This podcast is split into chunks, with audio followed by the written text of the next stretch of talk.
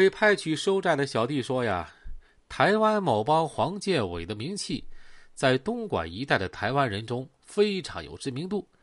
他们知道黄建伟是一个什么样的角色，收债都很方便。小弟们收回来的钱，黄建伟呀会给他们分几成。也有小弟抱怨黄建伟很抠门、很小气，办完事不给钱，为了维生，只能在外面接私活。零七年到零八年初。”黄建伟听说帮派成员小魏和其兄大卫靠非法手段获得了很多钱，加上黄建伟和小魏啊曾经有恩怨，黄建伟就想通过绑架从台湾来到大陆活动的大卫敲诈勒索获得财物。二零零八年中旬，黄建伟和心腹王正雄一合计，以参加某小弟生日宴的形式。通过不知情的中间人，把大卫诱骗到中山市南朗镇的农庄实行绑架。二零零八年九月，大卫和中间人驾车从珠海到了这个农庄。大卫见到黄建伟在场的时候非常惊讶，但是啊，也落座了啊，既来之则安之嘛。随后，黄建伟和王正雄就支开了中间人，打暗号叫一众小弟。把大卫就给绑架了，用铁丝儿把他的手脚捆绑，禁锢在农庄的一间房屋里。第二天，黄建伟、王正雄等人把大卫塞到汽车后备箱，转移到东莞市大岭山一个别墅。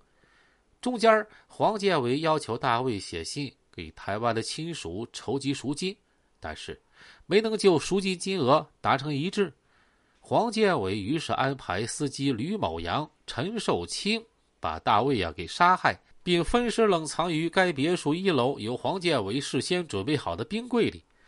随后，黄建伟安排小弟简永胜等人把藏尸的冰柜搬到一个出租屋里，亲自和简永胜等人通过肢解、烹煮、搅碎、抛弃的方式，把大卫的尸体毁尸灭迹。而在另外一起绑架案中，黄建伟直接勒索高达一亿台币的赎金。那是二零一七年到二零一八年期间，黄建伟伙同吴义林等人多次在东莞等地密谋绑架台湾人李某某，以勒索财物。二零一八年四月十七日上午，在得知李某某当天从台湾到珠海的准确消息之后，黄建伟指使吴义林以帮忙追债为名，纠集小弟驾车到了珠海。同时，黄建伟指使王正雄、黄尚礼等人驾车来到珠海，由王正雄到澳门机场，黄尚礼在拱北口岸分别盯梢李某某，将李某某当天的行踪通报给在珠海守候的吴义林等人。当天下午两点左右，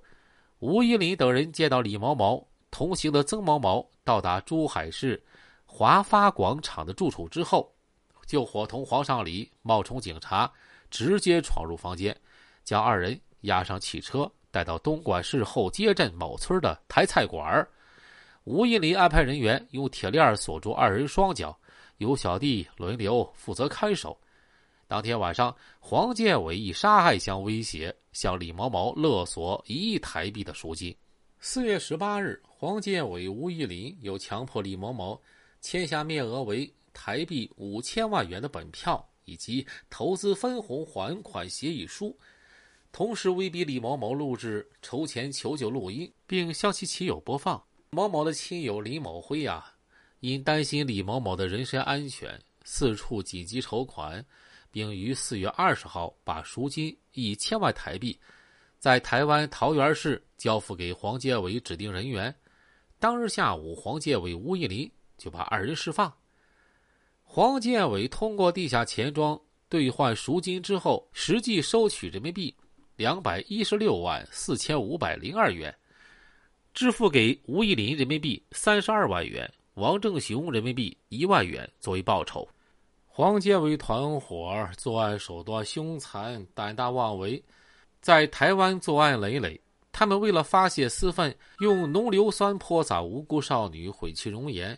为树立威望，残忍杀害团伙成员。